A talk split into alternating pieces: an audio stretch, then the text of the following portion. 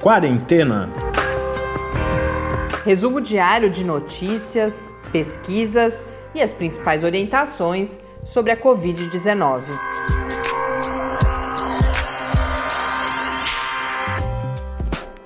Quarentena, dia 270.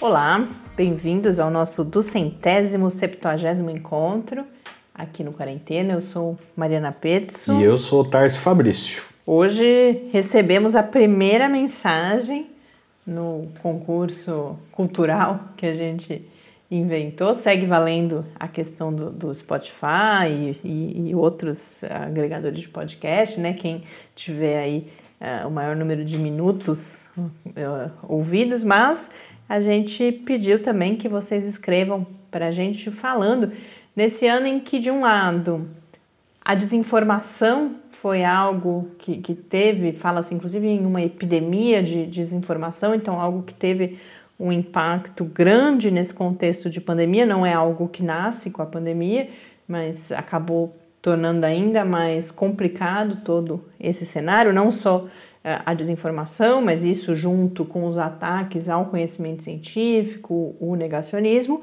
e ao mesmo tempo um ano em que a informação confiável, a informação com base em evidências científicas, mas não só, qualquer tipo de informação confiável, bem uh, construída, foi tão fundamental. A gente pergunta justamente qual é a importância da gente ter diferentes fontes de acesso à informação de qualidade. Nesse contexto, qual foi o lugarzinho que a gente aqui no Quarentena pôde ocupar? E hoje a Guilene de Santos, que ouvinte que já entrou em contato com a gente outras vezes, escreveu a, a sua mensagem e, em resumo, é, é, quase como se ela dissesse: é triste que algo tão óbvio, que é a importância de a gente ter acesso e fundamentalmente via meios de comunicação, por exemplo, à informação de qualidade, que isso precise ser afirmado e ela diz que gostaria que o nosso trabalho aqui no Quarentena, o esforço de toda a equipe, inclusive, não só eu eh, e o Tárcio, que isso pudesse ser conhecido por mais gente. É claro que nós, como comunicadores e como um laboratório que busca a disseminação do conhecimento científico, a gente quer chegar, claro, cada vez a, mais pessoas, mas a experiência do quarentena, eu sempre falo isso com a equipe, foi o, o nosso produto até agora com um, o maior público, mas é claro que na comparação com esses grandes meios de comunicação é ainda uma quantidade que não é nem comparável, mas o tipo de retorno, a diferença que a gente sabe que a gente pôde fazer na qualidade da informação para esse grupo de pessoas já nos motiva a seguir. E só para concluir, algo importante de falar, não é tema desse podcast, mas é algo que é muito importante, particularmente para mim, para o Tarso e também para o Lab, quando a gente fala em democratização da comunicação ou em um ecossistema saudável e de qualidade, a gente está falando de diversidade justamente desses pequenos veículos de comunicação.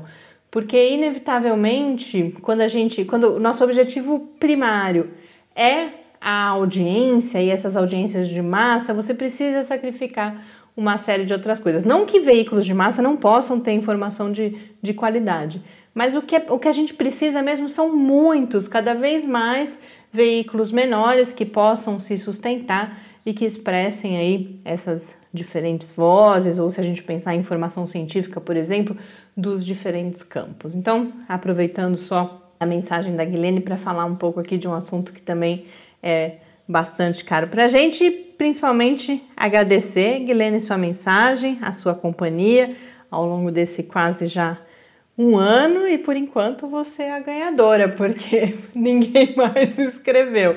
Mas a, Mas gente... a gente. não sabe, né? É. Se a gente receber muita coisa, a gente vai fazer assim: a gente vai sortear entre as pessoas que escreveram para a gente. acho que a gente vai. Ou então é o que o Tarso falou, as pessoas estão pensando para nos é. escrever. Mas cada o que importa é que cada mensagem que a gente recebe uh, é muito importante para a gente, tanto no aspecto afetivo, nos deixa muito feliz, muito acolhido, mas também para a gente seguir com esse trabalho é, é importante conhecer como foi essa experiência e o que vocês pensam sobre esse assunto. Começamos, como sempre, pelos números. Hoje no Brasil, 6.728.452 casos de Covid-19, com 178.995 mortes, um acréscimo de 836 mortes nas últimas 24 horas. No mundo, a Organização Mundial da Saúde registra 68.165.877 casos. No painel da John Hopkins, já 69.299.369. As mortes no mundo chegaram a 1.577.330. Uma notícia que acabou ganhando visibilidade hoje, mas que a sua relevância de certa forma, é, uma, é um dado relevante, mas que não deve gerar pânico nem nada disso, porque é só mais um caso que foi a confirmação pela primeira vez aqui no Brasil, mas é pela primeira vez por um órgão oficial que é o Ministério da Saúde. A gente já teve a própria USP, um hospital também em Sergipe, se eu não me engano, já tinham confirmado casos de reinfecção, mas agora a gente teve a Fiocruz, o Ministério da Saúde via, quem fez os exames foi a Fiocruz. E agora, então, essa notícia da confirmação de um caso de reinfecção aqui no Brasil. E como tem acontecido em todo o mundo, esses, essas são ocorrências bastante raras, ao menos por enquanto, e geralmente acontecem com pessoas que se expõem muito ao vírus e principalmente profissionais de saúde, e foi este o caso. Uma profissional de saúde de Natal que tinha ficado doente pela primeira vez em junho e aí voltou a apresentar os sintomas em outubro, portanto, é, 116 dias depois, um pouco mais aí, quase quatro meses depois. E com, por que, que, que se fala ah, agora está confirmado? Porque você pode ter reinfecção que não consegue ser atestada, porque há outras explicações, a gente já falou sobre isso aqui, para uma pessoa apresentar sintoma, deixar de apresentar sintoma, às vezes até ter um teste negativo e voltar depois. Então, o vírus pode permanecer no organismo, há outras explicações. Para se atestar a reinfecção, é preciso que haja disponível amostras de sangue, né, do, dos testes dessa pessoa na primeira infecção e na segunda, porque aí é feito o sequenciamento genético e o que se percebeu nesse caso é que são duas linhagens diferentes do vírus, portanto, dois episódios diferentes de infecção. Algo para se prestar atenção, algo que indica a importância de, mesmo após a doença, seguirmos nos cuidando, usando máscara, praticando distanciamento, mas nada que seja motivo uh, para, para pânico, porque o, ainda seguem como uh, ocorrências bastante raras. E a gente segue com todo o debate sobre vacinas aqui no Brasil. As notícias do dia, mais uma vez, envolvem uh, a Coronavac a polêmica entre o governo do estado de São Paulo e o governo federal. O que nós tivemos hoje foi um anúncio pelo governador do estado de São Paulo, na sede do local onde isso acontecerá, de que hoje começa, começou, né, o, a produção da Coronavac, a vacina da companhia chinesa Sinovac, que está sendo desenvolvida aqui no Brasil em parceria com o Butantan. Essa produção foi iniciada nessa fábrica que foi uh, readequada em São Paulo, na zona oeste da cidade de São Paulo, para produção. A gente segue sem os resultados de fase 3 da Coronavac. Isso está previsto para o próximo dia 15 de dezembro, portanto, para a semana que vem, mas passos estão sendo dados. E aí, a, a outra ocorrência relevante foi que um, um dos grupos técnicos envolvidos na elaboração do plano de imunização para o Brasil, porque embora os anúncios tenham sido feitos ou sejam feitos pelo governo federal e haja, a gente sabe, um, um olhar muito mais político do que técnico, no fundo, nos bastidores, quem está trabalhando são especialistas, são técnicos da área, são muitas pessoas envolvidas divididas em diferentes grupos, e um desses grupos, que é o chamado grupo epidemiológico, publicou na noite de ontem uma nota não assinada, porque não foi um consenso entre todas as pessoas do grupo, mas vários especialistas que compõem esse grupo deram declarações à imprensa manifestando uma série de preocupações na condução desse processo de elaboração do plano e falando principalmente ou quase que exigindo, né, ou mas defendendo a importância de quaisquer vacinas que comprovem a sua eficácia e, e sejam aprovadas pela Anvisa sejam incluídas nesse plano. E aí fala-se especificamente também na Coronavac, que a gente sabe que é o principal alvo dessa polêmica, mas o que é muito interessante é a declaração que uma das especialistas, uma das pesquisadoras que faz parte né, desse grupo, coloca é a necessidade de uma inversão da lógica, que não é o governo que tem que dizer quantas doses estarão disponíveis e aí pedir a esse grupo que defina, bom, você tem aqui, sei lá, 10 doses, defina quem são as 10 pessoas, na verdade, os 10 grupos, né, prioritários da população que deverão receber essas doses. Que a lógica precisa ser a inversa. O grupo diz quem são as populações mais vulneráveis e que, portanto, devem ser atendidas com urgência, e aí o governo vai atrás dessas doses e, portanto, incluindo todas as opções de vacina que estiverem disponíveis naquele momento. Então, no fundo, que se critica-se que se esteja apostando apenas nas vacinas da AstraZeneca e agora toda é, essa conversa sobre a Pfizer. E algo que também aparece nessa nota é um desconforto. Eu não tinha comentado isso aqui, mas eu também fiquei assim, é, mais uma vez, muito triste quando vi essa notícia, porque pelo passado do governo federal, a gente imagina o que está por trás dessa decisão.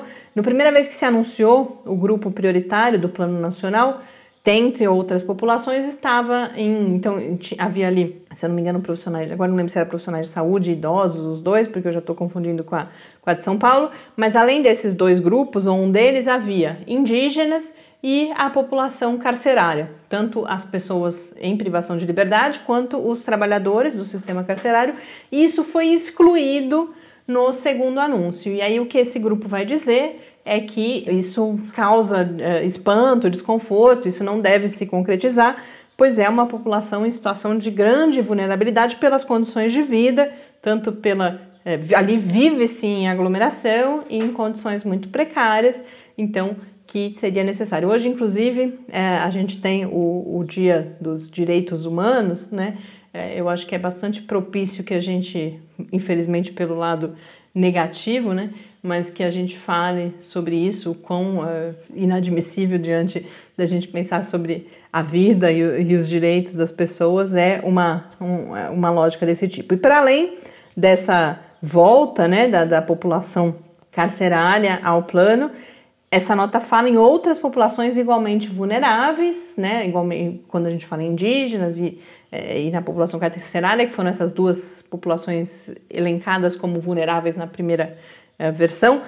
Essa, esse grupo fala também em quilombolas, populações ribeirinhas e pessoas com deficiência. Então, vamos ver como é que segue aí esse trabalho e como que tudo isso será concretizado de fato no plano. A gente teve notícias agora, uma outra vacina que não era uma celebridade, pelo menos não até agora, e hoje ganhou destaque, foi uma outra vacina chinesa da companhia Sinopharm, pois uh, dirigentes do Emirados é, responsáveis né, pela, pela saúde pública nos Emirados Árabes Unidos fizeram um anúncio de que a, a vacina da Sinopharm teria alcançado, num, em estudos clínicos sendo realizados no, nos Emirados, com 31 mil pessoas, teria alcançado 86% de eficácia. Não, não há mais informações, é algo ainda muito. A Sinopharm não é aquela que, que foi testada em militares, né? Isso, falou... e que já é aplicada é. na China mas essa seria a, a primeira ocorrência de aplicação fora, fora da, da, China. China. Para quem não está não, não tá ligando, nos Emirados Árabes Unidos ficam Dubai e Abu Dhabi. Abu Dhabi, por exemplo, já fez um anúncio de que ah, nas próximas semanas estará retomando atividades turísticas e outras ações por causa do sucesso dessa vacina. E já há planos, eu vi o Marrocos, mas fala-se em outros países em que já há plano, já há autorização emergencial para o uso dessa vacina da Sinopharm. Mas a gente espera que tá, mais, haja mais transparência nos próximos dias e que mais dados, mas é, enfim, a, a quarta vacina que faz algum tipo de anúncio sobre eficácia. Temos nesse momento Pfizer, Moderna, a vacina da AstraZeneca, que é a única, sempre lembrando, é a única que já publicou esses dados em um periódico científico, e agora também a Sinopharm, ainda que é menos do que um anúncio de imprensa, como foi feito para as outras, é uma notícia ainda que apareceu em algum lugar, está já em alguns veículos de imprensa, mas não temos mais informações. E hoje o que eu queria falar sobre vacinas, coincidentemente, eh, bom, houve algo que gerou notícias em alguns meios de comunicação que foi a publicação de uma advertência pela chamada um grupo, né, uma coalizão aí de organizações chamado chamada Aliança da Vacina do Povo, que fez uma manifestação preocupada com a situação de desigualdade que vai se construindo globalmente no que diz respeito ao acesso às vacinas, porque os países mais ricos já têm é, reservadas mais doses. Se todas as vacinas que estão reservadas por esses países demonstrarem a sua eficácia, já parte desses países já tem doses suficientes para vacinar três vezes a sua população. O Canadá tem, teria doses suficientes para vacinar cinco vezes a sua população. E essa desigualdade, num momento de escassez, porque não é possível produzir doses nesse momento para vacinar toda a população mundial, vai acarretar que aqueles países de menor renda, então essa advertência fala em 70 países de, de baixa renda, que devem conseguir vacinar apenas 10% da sua população. Esses países eles estão fundamentalmente na Ásia e na África, não há países eh, nessa categoria aqui na América uh, do Sul, na América Latina. Por quê? Porque lembrando da COVAX, como que ela classifica, você tem os países com capacidade de financiamento, esses vão pagar um valor. Aí vocês têm aqueles países num, num nível intermediário, no qual se inclui o Brasil, que pagam também, mas pagam valores inferiores para essas doses da COVAX e os países de baixa renda que receberiam essas doses gratuitamente. Então, nós estamos falando desses países nesse momento, mas fato é que uh, boa parte das doses. Uh, há um outro texto, que é esse que eu quero comentar, da National Geographic, que é anterior a esse alerta, mas que vai falar de como o anúncio pelo Reino Unido de início de vacinação aumentou a pressão sobre esse estoque de vacinas disponíveis e, e teme-se por um efeito dominó, e a gente já está vendo esse efeito dominó acontecer, que outros países ricos apressem os seus processos de regulação para poder garantir, por exemplo, as vacinas da Pfizer, né, que nesse momento são aquelas que estão uh, em, em, fase mais adiantada, com resultado de eficácia uh, bastante positivo. E aí, nesse texto, o que se fala é que, com esse cenário dos países ricos já terem reservado uma quantidade de doses muito superior àquilo que de fato precisam, as quantidades de doses prometidas pelas indústrias farmacêuticas, as que estão na liderança aí dessa chamada corrida pelas vacinas, já não serão uh, quase não a totalidade, mas bem mais da metade dessas doses, por exemplo, já está comprometida nesses acordos. E com isso, talvez nem a própria COVAX consiga atingir aquela quantidade de 700 milhões de, de doses, que é o mínimo previsto para vacinar 20% da população de todos os uh, países, mas que é pouco, né? Esse é, seria o mínimo para começar. E se seguir dessa forma esse processo, o que esse texto vai dizer é que serão necessários de 3 a 4 anos, pelo menos, para que nós atinjamos uma situação de controle da pandemia em todo o mundo. Porque o alerta sempre foi esse.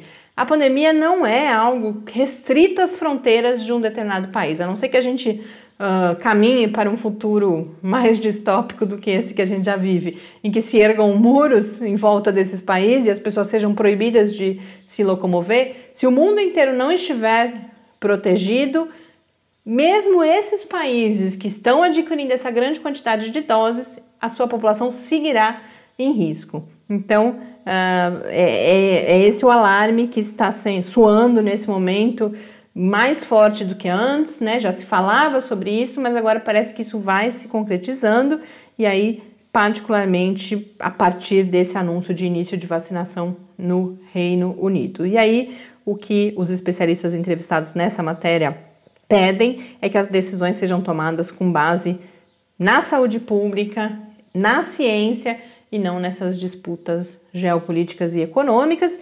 E aí, por fim, uma última informação importante é que a OMS agora está tentando caminhar o mais rapidamente possível para ela, porque a própria OMS tem processos de, de certificação das vacinas, né, que não valem para cada país tem que tomar as suas próprias decisões, mas alguns países seguem a decisão da OMS, inclusive, e a OMS agora não pode ficar para trás porque é isso, se não houver uma diretriz, havendo uma diretriz centralizada, a gente sabe que já não é uma garantia. Mas se não houver, esses acordos vão começar a ser feitos de forma muito fragmentada e isso é ruim para todo mundo. É claro que nos países pobres a sua população vai sofrer mais, mas o mundo como todo não conseguirá controlar a pandemia. Para concluir, eu trago aqui uma notícia hoje que é de certa forma uma autopropaganda Hoje eu pude publicar, eu já eu falei pouco aqui, né? Talvez várias, vários de vocês não saibam, mas um dos nossos projetos é um blog que eu mantenho no jornal Folha de São Paulo, ah, no site né, da Folha, que se chama Sínteses, que tem foco na área de materiais. E hoje eu pude publicar uma notícia lá que está diretamente relacionada à pandemia, um estudo conduzido por pesquisadores do CTI, que é o Centro de Tecnologia da Informação Renato Archer, resultou em dois testes rápidos portáteis para a Covid-19 que detectam o vírus na saliva e um deles é particularmente interessante porque foi inclusive eu até quando eu compartilhei hoje eu contei isso que uh, o Tarso me falou que existia essa notícia e que era assim que era esse teste. Eu falei, não, não é possível. E aí quando eu fui conversar com a Talita Mazon, que é a pesquisadora que lidera esse grupo, eu vi que era isso mesmo. Você tem, depois vocês, quem puder, olhe a notícia completa. Eu não tenho tempo aqui para dar todos os detalhes, mas fundamentalmente o que a gente tem é sobre uma base sensora eletroquímica, e é isso que está melhor explicado lá no texto. Você faz uma camada de polímero. E polímero é o plástico, por exemplo, né? esses plásticos comuns são, são polímeros. E você faz uma espécie de carimbo do vírus, fica ali o moldezinho, como se você tivesse sei lá, barro, né, argila, e você vai lá, põe seu dedo, fica o molde do seu dedo. A mesma coisa com o vírus é feito com o SARS-CoV-2. Depois você lava, então não há mais o material do vírus ali. E aí, quando a saliva entra em contato com esse molde, se houver vírus ativos ali e eles encaixarem exatamente nesse molde, e o que eles mostraram é que encaixa, você isso acarreta um sinal elétrico que é medido por essa base sensora e você ali no celular na hora tem um resultado positivo ou negativo para o seu teste de saliva. Então, um avanço aí muito curioso, isso ainda precisa passar por algumas etapas de validação, por enquanto foi feito só com vírus inativo, por questões de, de, das instalações de biossegurança que estavam disponíveis. Então, a próxima etapa é testar com os vírus ativos, então ainda tem um tempo até que isso possa ir para o mercado. Há um outro teste também rápido e portátil, mas com uma outra tecnologia que já está mais avançado, isso também está descrito lá no Sínteses, e mas é um, uma plataforma que o grupo está bastante animado e vê potencial, inclusive, para outros vírus no futuro. Então, convido vocês hoje a lerem essa notícia que foi produzida por mim. A gente encerra aqui mais um episódio do Quarentena. Um grande abraço para todo mundo e até amanhã. Até amanhã. Fique em casa. Quarentena é uma realização do Laboratório Aberto de Interatividade para a Disseminação do Conhecimento Científico e Tecnológico, o LAB da UFSCar, e do Centro de Desenvolvimento de Materiais Funcionais, CDMF. E conta com o apoio da Fundação de Amparo à Pesquisa do Estado de São Paulo. Pauta, produção e apresentação: Mariana Pezzo e Tárcio Fabrício. Arte e design de Henrique Mateus. Desenvolvimento web, Eduardo Martins. Edição de áudio, Lucas Stefanuto. Apoio Fundação de Amparo à Pesquisa do Estado de São Paulo.